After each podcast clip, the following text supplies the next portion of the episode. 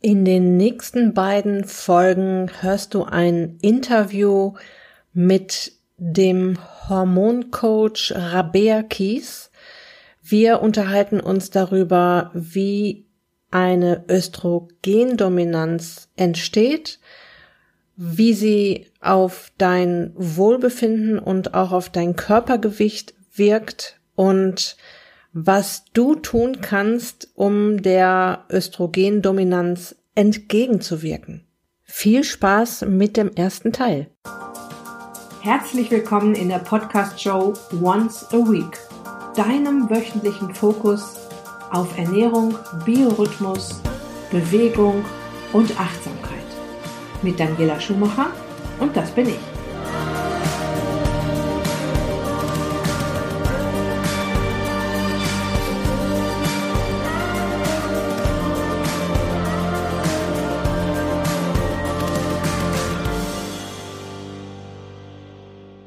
Hallo meine Lieben da draußen, wir haben hier ein extrem interessantes Thema heute, wie dir eine Östrogendominanz Wohlbefinden und Figur verhagelt. Und wir wollen natürlich auch darüber sprechen, wie du aus der Nummer wieder rauskommst. Ich habe mir dafür keine geringere eingeladen als den Hormoncoach schlechthin, Rabea Kies aus Bergisch Gladbach. Rabea ist Personal Trainerin vor Ort in, in Bergisch Gladbach, das ist in der Nähe von Köln, und hat sich auf das Themengebiet der Hormone spezialisiert, hat ein Hormon-Reset-Programm entwickelt, worüber wir noch sprechen werden und wird Anfang des Jahres, ich muss, müsstest du mir noch sagen, Rabea, wann das stattfindet, einen betreuten Online-Kurs dazu starten. Sehr, sehr interessant, aber erstmal herzlich willkommen, liebe Rabea. Vielleicht möchtest du ja noch was dazu ergänzen. Ansonsten möchte ich dich sofort fragen, wie bist du auf die Idee gekommen, dich in dieses unfassbar, für, also aus meiner Sicht, obwohl ich mich auch schon auskenne mit Hormonen, komplizierte Themenfeld zu stürzen? Liebe Daniela, ganz herzlichen Dank für deine Einladung und dass ich heute dein Gast sein darf. Ich freue mich sehr und ich freue mich natürlich besonders heute über mein Lieblingsthema zu sprechen, das Thema Hormone. Ja. Wie bin ich auf die Idee gekommen, mich auf die Hormone zu stürzen? Ja, das ist eine sehr gute Frage. Ich würde mal sagen, aus der Not heraus. Wie du schon sagtest, ich bin Personal Trainerin schon eine ganze Weile, schon über 16 Jahre jetzt. Und ähm, meine Zielgruppe sind Frauen. Das Problem, was eigentlich jede meiner Klientinnen hat, ist das Thema Abnehmen. Jede hat natürlich auch noch so andere kleine Baustellen und Wünsche und Ziele, aber alle vereint eigentlich der Wunsch abzunehmen. Und, und wenn es nur ein, zwei Kilo sind, es können natürlich auch zehn oder zwanzig sein, aber wenn sich die Kunden was wünschen würden, dann ist es immer das. Das ist natürlich eben auch meine Aufgabe als Trainerin dafür zu sorgen. Und das habe ich natürlich auch jahrelang gemacht, wie man das so macht, ne? durch eine Ernährungsumstellung und natürlich ein möglichst effektives Training. Mhm. Personal Training ist ja besonders effektiv. Insofern hat man da doch eigentlich schon den Sechser im Lotto gezogen und denkt, ja, also wenn da das Abnehmen nicht klappt, ähm, wann denn dann? Haben wir aber ein Problem. Das hat mit einigen Kundinnen relativ gut geklappt, das Abnehmen. Aber ich habe Kundinnen gehabt, wo nichts funktioniert hat. Mhm. Das heißt, die haben alles richtig gemacht. Die haben ihre Ernährung super umgestellt. Die haben effektiv trainiert, auch für sich selbst und ähm, haben so viel richtig gemacht und trotzdem ist da irgendwie nichts passiert. Das hat mich wirklich richtig genervt, mhm. weil ähm, ich meine, das ist ja nun mal meine, das ist meine Bestimmung, ja. Und wenn ich als Expertin das nicht hinkriege, da, da läuft doch was schief, genau. Und dann habe ich wirklich angefangen, mich da reinzuknien und habe viel recherchiert, viele Fortbildungen besucht und irgendwann ähm, habe ich dann quasi zu sagen, die Eingebung gehabt, es sind einfach die Hormone. Wenn die Hormone nicht in Balance sind, dann funktioniert das Abnehmen nicht. Das heißt, mhm. ein hormonelles Gleichgewicht ist quasi die Voraussetzung dafür, dass der Körper überhaupt ideal Energie umsetzt, der Stoffwechsel richtig gut funktioniert und somit dann auch der Fettabbau und die Gewichtsreduktion überhaupt erstmal in Gange kommen.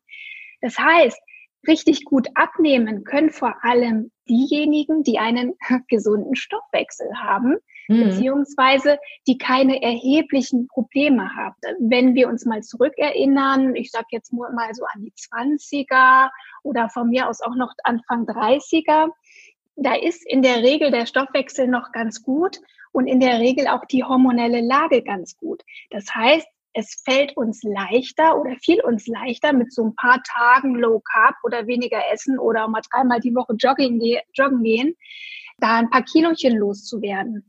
Aber sobald die Frauen an die 40 kommen, und das habe ich eben mit meinen Kundinnen auch erlebt, ist das quasi echt extrem schwierig. Nicht bei mhm. allen Frauen, aber bei einigen. Genau. Und so habe ich eben quasi aus der Not heraus für meine Klientinnen ein Programm entwickelt, mit dem wir erstmal die Hormone überhaupt in Balance bringen, um dann auch eine Fettverbrennung oder überhaupt Abnehmen möglich zu machen. Und ich muss sagen, da war ich sehr erfolgreich und dadurch kam dann auch die Idee, das Programm nicht nur meinen eigenen Klientinnen zur Verfügung zu stellen, sondern eben auch jetzt ein Online-Programm aufzusetzen, von dem dann eben auch noch mehr Frauen profitieren können. Mhm.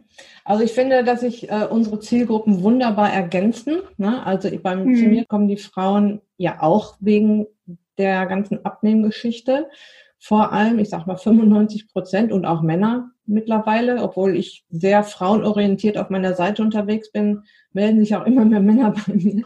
Das ist ja genau diese, diese Schnittstelle, die ich jetzt noch brauche, wo wenn es bei mir irgendwo nicht weitergehen sollte, woran kann es noch liegen? Aha, die Hormone, da kann ich doch jetzt mal die Rabea fragen, beziehungsweise meine Kundinnen bitten, sich mit dir in Verbindung zu setzen und sich mit diesem Thema sehr genau mal auseinanderzusetzen. Wir mhm. sind alle, alle bekommen von mir deinen Podcast empfohlen. Das habe ich gerade noch gar nicht erwähnt, dass du ja auch Podcasterin bist. Da kriegt man schon mal wirklich einen sehr schönen Einblick, wie vielfältig unser Körper da funktioniert, was da alles zusammenspielen muss. Ja, und das ist wunderbar. Ne? Also ich weiß jetzt auf jeden Fall immer genau, wo ich wen hinschicke, wenn ich da, wenn es da irgendwo nicht mehr weitergehen sollte mit der Gewichtsreduktion. Sehr schön. Mhm. Ähm, da freue ich mich natürlich. ja. Also ich mache alles, was vorher kommt. Ne? Geh mal vom Zucker runter und sieh mal zu, dass du dich wieder gesund ernährst, beweg dich mehr. Und natürlich passiert das manchmal, dass dann alles nicht funktioniert. Genauso wie du das erzählt hast. Hm. Ja, es sind halt, ähm, wenn es um Hormonregulation geht, also natürliche Hormonregulation, mh, hm, sind das mehrere Zahnräder, die da ineinander greifen müssen. Ja, genau. Das heißt, ähm, es reicht im Prinzip nicht aus, auch wenn die Ernährung ein, eine riesen, das ist eigentlich die Grundlage. Also das sage ich auch immer. Wenn die Ernährung nicht stimmt, brauchen wir an anderen Stellschrauben auch gar nicht arbeiten. Das heißt, das ist die absolute Basis. Aber in, in den meisten Fällen reicht es nicht aus, weil es für die Hormonbalance noch mehr Stellschrauben braucht, noch mhm. mehr kleine Rädchen. Und da muss man einfach mal sich einen Überblick verschaffen und auch mal schauen, wo hakt's denn bei der jeweiligen Klientin. Mhm. Genau. Aber die Ernährung ist immer die Grundlage. Ja. Insofern ähm, ist das ein, ein ganz, ganz wichtiges und essentielles Thema, mit dem du dich ja auch extrem stark beschäftigst. Genau. Ja, jetzt lass uns mal so ein bisschen vorne anfangen. Also was stellt man sich unter einem Hormon vor? Also ich kann mir ja ein mhm. Knochen, ein, ein, ich kann mir Bänder vorstellen, Sehnen, Muskulatur, Haare, Körperzellen eventuell auch noch. Ich glaube, dass die Hormone auch immer so ein bisschen außer Acht gelassen werden, weil, weil die Leute gar nicht so richtig wissen, was ist so ein Hormon überhaupt, was tun die im Körper und mhm. dann auch die Wichtigkeit unterschätzen. Was sind Hormone? Was, und was tun sie im Körper? Genau.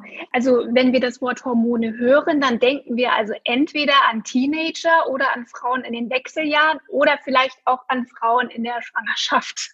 Mhm. Ja, weil da, äh, da schiebt man es ja gerne auf die Hormone. Ne? Aber was ist das eigentlich genau? Weil man kann Hormone ja nicht sehen. Und mhm. äh, die sind auch so mega, mega klein. Das können wir uns einfach nicht vorstellen. Wir, also ich meine, unsere einzelnen Körperzellen sind ja schon nicht sichtbar. Genau. Und die Hormone sind so klein, dass sie es sogar schaffen, durch die Zellwände zu kommen und da eben ihre Informationen zu überbringen. Und, ähm, und das ist auch die Aufgabe der Hormone. Hormone sind Nachrichtenüberbringer, das sind mhm. Botenstoffe. Und sie sind wirklich zur Steuerung aller unserer Körperfunktionen notwendig. Also wir, ohne Hormone könnten wir nicht überleben. Die meisten Hormone werden in den Hormondrüsen hergestellt und wandern dann durch das Blut und geben dann Informationen an die Körperzellen weiter. Ja, dort werden sozusagen die verschiedenen Aufgaben dann umgesetzt. Und wir kennen alle bestimmte Hormondrüsen. Die bekannteste ist sicherlich die Schilddrüse. Mhm. Dann haben wir natürlich auch die Bauchspeicheldrüse, wo das Insulin gebildet wird. Wir haben die Ovarien, die Eierstöcke, wo Östrogen und Progesteron gebildet wird. Wir haben die Nebennieren, wo die Stresshormone gebildet werden, Adrenalin und Cortisol. Und wir haben auch im Gehirn Hormondrüsen, die Hypophyse und der Hypothalamus. Also das sind die Hormondrüsen, wo die Hormone gebildet werden. Und andere Hormone können aber auch in den Zellen sogar selbst produziert werden, ja. Mhm. Zum Beispiel die Fettzellen produzieren auch Hormone. Zum mhm. Beispiel Östrogen. Das ist ja heute unser Thema. Das ist halt, ich finde es halt sehr spannend, weil jedes Hormon hat sehr oft ganz vielfältige Aufgaben, zum Beispiel Adrenalin. Das wird ja ausgeschüttet in einer Stresssituation. Und das macht ganz viel auf einmal. Das erhöht den Blutdruck, den Herzschlag, die Atmung, mobilisiert den Blutzucker und bremst die Verdauung. Das macht alles ein Hormon. Und mhm. das finde ich irgendwie einfach extrem beeindruckend. Und andere Hormone sind, also so besonders wichtige Körperfunktionen sind zum Beispiel von mehreren Hormonen abhängig, zum Beispiel unsere Fortpflanzung. Da brauchen wir ja so ein Team an Hormonen, die dafür sorgt, dass wir unseren Zyklus haben, unseren Eisprung oder schwanger werden können. Und das ist eben auch Östrogen, das sind Progesteron, Testosteron und ähm, noch Hypophysenhormone, die müssen da zusammen anpacken. Mhm. Aber das ist im Prinzip so die Aufgabe von Hormonen. Mhm. Also ich sage ja immer, unser Körper ist ein Wunderwerk. Als du da damals sich dann mit dem Hormon Themen beschäftigt hast, dass dir wahrscheinlich auch der Mund offen, gestehen, offen stehen geblieben ist, was da alles miteinander zusammenhängt und auch was du gerade sagtest, wie klein diese Hormone sind. Also ja. es wird ja viel in, in, in, in Milligramm und Gramm gemessen im Körper, aber die Hormone werden zum Beispiel in Pikogramm gemessen. Und da drin passiert noch was. Ja, also ich, mhm. ich kann mir das schon manchmal kaum vorstellen, dass es in einer Körperzelle, die man ja, wo man ja spezielle Mikroskope braucht, um die überhaupt zu erkennen, dass es da auch noch Organellen drin gibt, zum Beispiel. Mhm. Ja. Also dass es da auch noch so ein, so ein, Organsystem drin gibt und auch nicht nur ein Mitochondrium da drin ist, also diese Kraftwerke der Zellen, sondern Tausende. Und das ist ja dann auch wieder winzig. Also das ist dieses Feinstoffliche. Deshalb sage ich den Leuten auch oft oder versuche den Leuten oft zu übermitteln, wie fein unser Körper ist und wir bestimmen jetzt, wie wir mit dieser Feinstofflichkeit umgehen. Kippen wir da jetzt bei im Ernährungsthema die, die schlechte Ernährung auf diese Feinstofflichkeit oder äh, beeinflussen wir unsere feinen Hormone mit all den Dingen, die die Hormone eben auch negativ beeinflussen können? Das können wir ja selbst entscheiden. Mhm. Nur man muss erstmal den Blick dafür geöffnet bekommen. Ne? Östrogendominanz, das ist ja unser Thema heute und was ist eine Östrogendominanz überhaupt? Wie entsteht sie? Wo wirkt sie sich im Körper aus? Ja, ähm, ich glaube, was, was vielleicht auch nochmal wichtig ist zu verstehen, dass alle Hormone immer miteinander vernetzt sind. Die stehen wirklich permanent in Wechselwirkung. Äh, die fahren da nicht mit Scheuklappen durchs Blut mhm. und wollen von niemandem was wissen, sondern, also ich sag mal, eigentlich steuert ja alles das Gehirn. Das Gehirn schickt die Hormone los zu den entsprechenden Hormondrüsen und ähm, wenn sie dort angekommen sind, dann telefonieren sie zurück zum Gehirn und sagen, hallo, hier alles in Ordnung oder ich brauche mal noch ein bisschen mehr oder ein bisschen weniger. Mhm. Und dann kommuniziert zum Beispiel die Schilddrüse auch mit den Eierstöcken. Und die mhm. Eierstöcke Stöcke kommunizieren mit den Nebennieren. Ja, und die alle äh, sprechen sich immer untereinander ab, wie es gerade jemandem geht. Und das ist so ein ganz, ganz feines Gleichgewicht, eine ganz feine Balance, die da permanent quasi bestehen sollte. Das ist wie in einem Symphonieorchester, wo wirklich jedes Instrument eine Aufgabe hat, aber eine schöne Melodie, eine schöne Symphonie entsteht ja nur dann, wenn alle gemeinsam spielen. Und mhm. wenn einer sozusagen ein Problem hat und nicht richtig vom Blatt spielt, dann zerstört das ja quasi diese ganze Symphonie und diesen Gleichklang. Und die anderen sind jetzt dafür zuständig, das irgendwie abzufangen. Da muss mhm. einer lauter, einer leiser spielen. Aber so richtig schön hört sich's nicht mehr an. Mhm. Und das funktioniert genauso im Hormonsystem. So entstehen eben auch hormonelle Dysbalancen. Und eine davon ist eben die Östrogendominanz. Ja, da haut uns das Hormon Östrogen mal ab und meint, das muss jetzt hier ein Solostück spielen, obwohl das eigentlich gar nicht dran ist. Ah, okay. Ja. Mhm. Und ähm, um das jetzt einfach mal so ganz bildlich zu sagen. Das heißt, in diesem Fall fühlen wir uns dann auch nicht mehr so ganz wohl. Ja. Mhm. Also so wie sich das Musikstück nicht mehr richtig toll anhört, fühlen wir uns auch in unserem Körper nicht mehr ganz so wohl und dann treten eben bestimmte Symptome auf. Der Körper zeigt eigentlich immer sehr verlässlich an, ob es ihm gut geht, ob alles wunderbar läuft, aber auch wenn es ihm nicht gut geht. Und dann stehen wir eben nicht bei bester Gesundheit, dann haben wir wenig Energie und dann kommt es auch dazu, dass wir einige Beschwerden haben und es kommt auch dazu, dass wir zum Beispiel zunehmen, obwohl mhm. wir scheinbar eigentlich gar nicht groß was verändert haben. Ne? Wir mhm. essen wie immer, achten vielleicht sogar auf unsere Ernährung, aber das Gewicht geht trotzdem rauf und wir können uns das nicht erklären. Östrogendominanz kann eine Ursache dafür sein, dass wir zunehmen, ohne dass wir irgendwie jetzt erstmal groß an unserer Ernährung was geändert haben.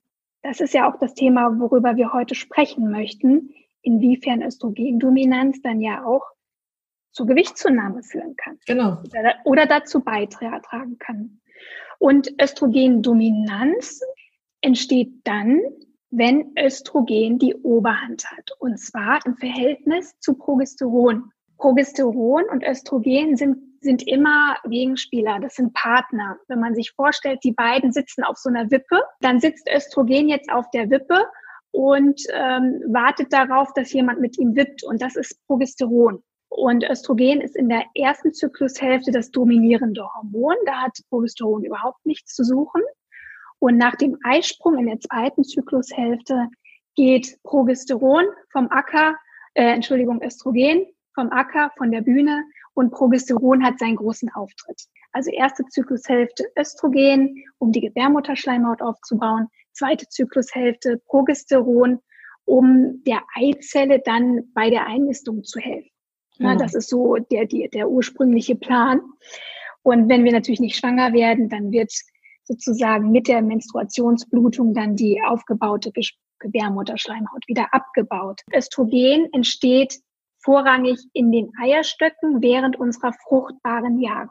Wenn jetzt Östrogen auch in der zweiten Zyklushälfte dominant ist, dann sprechen wir von Östrogendominanz, mhm. weil das ist nicht normal, denn da mhm. sollte Östrogen sich zurückziehen und ähm, keine Wirkung mehr haben. Das, das, ist halt auch mein Thema so ein bisschen, die Wechseljahre. Und da passiert es ja auch, ne, dass mit Eintritt der Wechseljahre erstmal äh, Progesteron sich quasi von der Bühne verabschiedet und man dadurch in eine Östrogendominanz kommt. Es passiert auch vorher schon. Also ne, wenn man so ganz, ganz normal genau. seine Periode hat, dass man ganz in eine genau. Östrogendominanz kommen kann. Ja, absolut, weil ähm, im Prinzip äh, die Östrogen- und Progesteronspiegel, die sinken eigentlich sogar schon ab dem 30. Lebensjahr. Das heißt, mhm. ähm, die gehen ganz, ganz langsam schleichend mhm. die, die, ähm, die Hormonspiegel. Und wir sprechen ab dem 40. Lebensjahr schon von der Prämenopause. Ja, bei vielen Frauen heutzutage muss ich sagen, es ist tatsächlich leider vermehrt, fängt diese prämenstruelle Phase auch schon sogar mit 35 an. Das stellen wir dann an bestimmten körperlichen Symptomen fest. Und ich kann ja vielleicht mal so ein paar davon nennen, damit man das vielleicht auch mal einordnen kann, weil viele Frauen merken, oh, so richtig toll geht's mir nicht, mein Zyklus verändert sich, mhm. ich habe immer mal mehr PMS-Beschwerden oder Kopfschmerzen. Das hat alles mit einer Östrogendominanz zu tun. Und das, da sind wir noch ganz weit weg von den Wechseljahren. Ja, also genau, also dieses prämenstruelle Syndrom, PMS, mhm. ich weiß nicht, ob das jeder kennt, aber das sind ja so psychische, emotionale Beschwerden in den Tagen vor der Periode. Also wenn du dich schlecht fühlst vor der Periode, egal ob du Stimmungsschwankungen, Ängste, Depressionen, Weinerlichkeit hast oder einfach äh, starke Wassereinlagerungen oder auch äh, Kopfschmerzen oder ähnliches, das ist alles PMS. Und es hat in der Regel mit einer Östrogendominanz zu tun. Mhm. Ja, dann ähm, ist auch zum Beispiel sind starke schmerzhafte Perioden mit Östrogendominanz verbunden, Unfruchtbarkeit, Zellulite, ähm, auch Müdigkeit und Erschöpfung, aber auch so diese Krankheiten wie PCOS, Fibromyalgie, auch Zysten und Myome sind immer Östrogen dominiert. Wahnsinn, was damit alles zusammenhängt. Also ich meine, dieses PMS-Thema ist ja riesig. Ich äh, war mal ja. oder ich bin in einer, also als, als externer Berater quasi in einer PMS-Gruppe mal drin gewesen und was die Frauen da drunter leiden und welche heftigen ähm, Symptome das hat. Also ja. das hat echt auch alles mit der Östrogendominanz vor allem zu tun? Ja, Östrogendominanz oh. ist die Ursache dafür. Es gibt natürlich auch eine Ursache für Östrogendominanz, weil Östrogendominanz ist ja auch nur ein Symptom. Richtig. Dass, Ding, mhm. dass Dinge nicht ähm, in Balance sind, ja. Mhm. Ähm, aber ein Überschuss an Östrogen sorgt dafür. Mhm. Östrogen ist, ähm, das muss ich auch nochmal sagen, ein ganz wichtiges Hormon. Wir brauchen das, ähm, unsere ganze weibliche Identität und unsere ganze weibliche Körperform also wird durch Östrogen bestimmt, ja. Mhm. Also Östrogen ist ganz wichtig für die Schleimhäute, für die Haut, für die Haare. Und Östrogen macht uns ja überhaupt fruchtbar. Es sorgt ja dafür, dass wir überhaupt schwanger werden können. Mhm. Östrogen ist ja auch für unsere weiblichen Rundungen zuständig, ja. Also schöne Brüste, ne? Schöner Po mhm. und so weiter. Das ist alles Östrogen und es hat auch noch ganz viele andere Funktionen. Es reguliert unsere Stimmung, hängt ganz eng mit unserem Serotonin zusammen. Es hält sogar unseren Insulinspiegel stabil.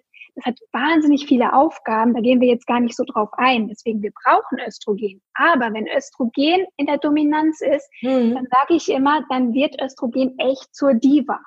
Mhm. Also dann benimmt sich Östrogen unmöglich. Okay. Und, ähm, und Östrogen braucht das Progesteron quasi. Progesteron ist die Schwester, wenn wir so wollen. Progesteron ist nämlich ähm, diejenige, die das Östrogen immer so ein bisschen auf dem Boden der Tatsachen hält. Progesteron ist unser Chill-Hormon, ne? das ist mhm. unser Feel-Good-Hormon, da sind wir entspannt.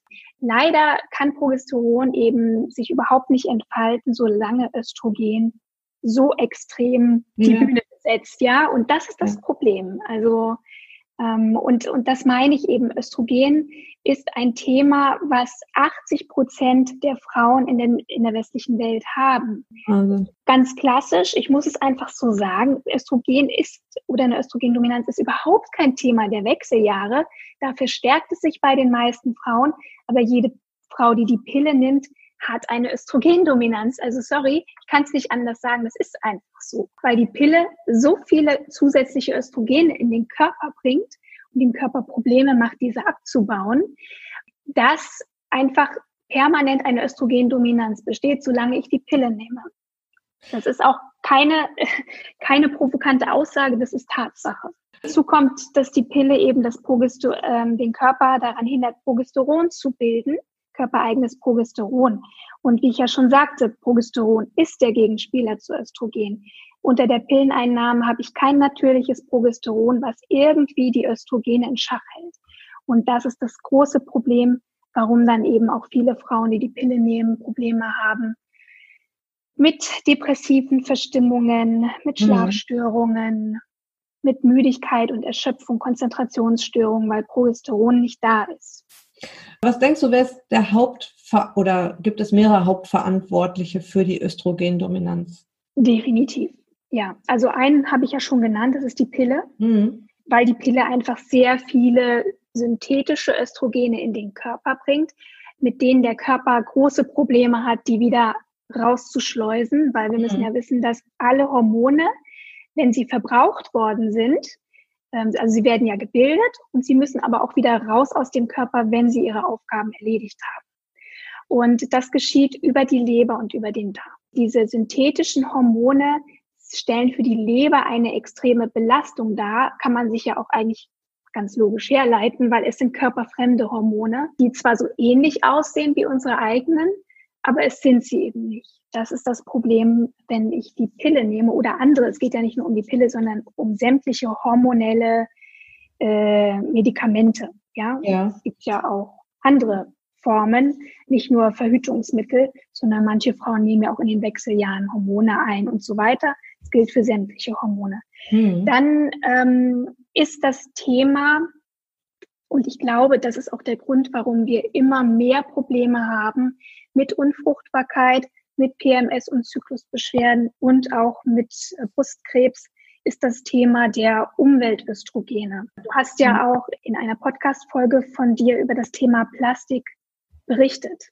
Wir müssen da eigentlich gar nicht jetzt so tief drauf eingehen, weil ich denke, das macht total viel Sinn, wenn man sich einfach nochmal diese Podcast-Folge von dir anhört, weil da sehr schön erklärt worden ist, was eigentlich diese ganzen Weichmacher in Plastik bewirken.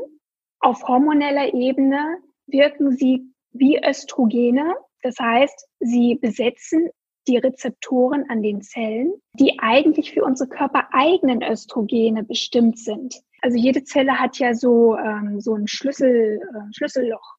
Und die Hormone sind quasi die Schlüssel, die die aufschließen. Und erst dann kann die Information übertragen werden an die Zelle.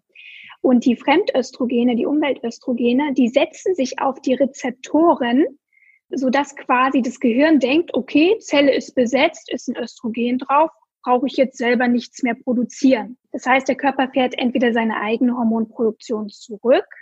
Das Problem ist aber, dass die Fremdöstrogene keine Wirkung haben. Die sind quasi Fakes. Also mhm. sie sitzen auf den Zellen, aber sie können nichts, sie tun nichts für den Körper. Wahnsinn. Ja, aber trotzdem belasten sie ja den Körper und müssen irgendwie raus. Diese ganzen Umweltöstrogene, Fremdstoffe, die sind nicht nur in Plastik in Form von BPA, sondern die sind in sämtlichen chemischen Stoffen drin. Also das sind Putzmittel, das sind Waschpulver, das sind Raumdüfte, das sind diese Parabene in Kosmetikprodukten und UV-Filter. Wir können uns das nicht vorstellen. Es ist überall drin und wir haben inzwischen über 800 chemische Substanzen ähm, identifiziert, die quasi wie Östrogene wirken, die ja. permanent um uns rum sind. Stell mir gerade unseren armen Körper vor. Ja, also wir haben jetzt im Prinzip die Pille, hm. dann haben wir die Umweltöstrogene. Beide drücken von außen dem Körper eine unzumutbare Menge an Östrogenen drauf. Wir dürfen ja nicht vergessen, wir kommen ja aus der Steinzeit, ne? Ja, ja. Also da gab es das alles nicht. Unser Körper kennt das alles nicht. Ich finde es unglaublich, wie wir trotzdem irgendwie überleben und zum Teil auch noch ganz gut, obwohl wir so extrem belastet sind. Hm. Aber nichtsdestotrotz, wir haben Nebenwirkungen und die Tendenz wird nicht besser. Dann haben wir noch ja das Thema Ernährung. Unsere Ernährung trägt auch zur Östrogendominanz bei. Das sind auch wieder eigentlich die Fremdstoffe, die wir aufnehmen, wenn wir da nicht ein bisschen aufpassen. Das sind nämlich diese Pestizide, Herbizide, Fungizide, die sich auf den Lebensmitteln befinden, mhm. werden ja behandelt und gespritzt, zumindest aus konventionellem Anbau, wirken wie, wie Östrogene, genauso wie ich das eben beschrieben habe. Wahnsinn, ne? Also, also da lässt der Körper sich auch jetzt wirklich schon ganz schön veräppeln, ne? Von den Ganz genau. Und man muss wirklich ein bisschen aufpassen, weil es wird, ganz ehrlich, ähm, es wird alles gespritzt. Es wird alles gespritzt. Mhm. Wenn wir nicht bio Lebensmittel konsumieren, ähm, müssen wir davon ausgehen, dass sämtliche Gemüse, sämtliche Pflanzen, sämtliche Getreide gespritzt werden. Ja, weil sonst können wir die Weltbevölkerung nicht, nicht versorgen ausreichend. Mhm. Muss gemacht werden, das ist ein Massenkonsum. Und, ähm, deswegen, ganz ehrlich, ich kann das schon mal vorwegnehmen. Wir wollten ja nachher noch ein paar Tipps geben. Aber für mich ist eine Bioernährung einfach alternativlos, ja, weil ja. es ist gesetzlich verboten, Bio-Lebensmittel äh, zu spritzen. Ja, bei den ganzen Pestiziden, Herbiziden, die da gespritzt werden, du hast ja auf dem Apfel hast du die Sorte oder vielleicht sechs, sechs sieben Sorten auf, auf dem Apfel, sechs, sieben Sorten auf dem Brokkoli. So, und jetzt kein Mensch weiß, wie die jetzt auch untereinander wirken. Ja, das hm? kommt dazu. Äh, ich kann die Leute verstehen, die sagen, ich kaufe mir jetzt nicht ständig äh, Bio-Fleisch, ja, weil das ist mhm. ja auch richtig teuer. Aber Biogemüse und Biosalat, beziehungsweise wenn man auf den Markt geht und sich da, dort mit den Bauern oder wer auch immer da verkauft auseinandersetzt, wie die ihre Produkte äh, bearbeiten, sind nicht viel teurer als im Supermarkt. Ja, also die sind vor allem auch nicht, nicht eingeschweißt, das dürfen wir auch nicht vergessen. Ne? Genau. Ist nicht eingeschweißt ja, und äh, man hat da auch jetzt diese Plastikflut jetzt auch nicht ähm, mhm. an der Nahrung dran schon. Ich finde, da kann man auf jeden Fall so den ersten Schritt machen. Da hast du auf jeden Fall recht. So, ich hoffe, du konntest aus diesem ersten Teil zu dieser Interviewreihe schon ein paar neue Erkenntnisse ziehen. Zum Schluss noch ein kleiner Hinweis. Auf meiner Website findest du momentan die Möglichkeit, dich in eine Warteliste eintragen zu lassen zu einem Einzelcoaching Januar Special. Das da heißt, starte deine Abnehmpläne 2020 mit einem Bam. Und ja, das ist ein sehr besonderes Coaching-Paket, das ich da zusammenschnüre gerade. Ich nehme dich in deinem Einzelcoaching für eine bestimmte Zeit sehr eng betreut an die Hand. Allerdings so, dass es absolut in deinen Alltag passt, also an deinen Alltag angepasst. Wir üben zusammen äh, Abnehmtools, die effektivsten Abnehmtools, die es gibt, die aber auch gleichzeitig natürlich extrem was für deine Gesundheit tun. Ähm, du lernst sie kennen, wir üben sie zusammen und du bekommst nach dem Coaching von mir deinen Masterplan abnehmen 2020 an die Hand von mir auf dich persönlich zugeschnitten. Und dort steht quasi alles drin, was dich im Jahr 2020 motivieren wird, am Ball zu bleiben und dir helfen wird, dein Ding durchzuziehen. Also, den Link zur Warteliste, den findest du natürlich hier in den Show Notes und auch auf der Beitragsseite zu dieser Episode. Das war's jetzt aber endgültig für diese Episode. Ich wünsche dir noch eine wunderbare Woche und bis ganz bald, dein Personal Coach für die Themen Gesundheit und Abnehmen, Daniela.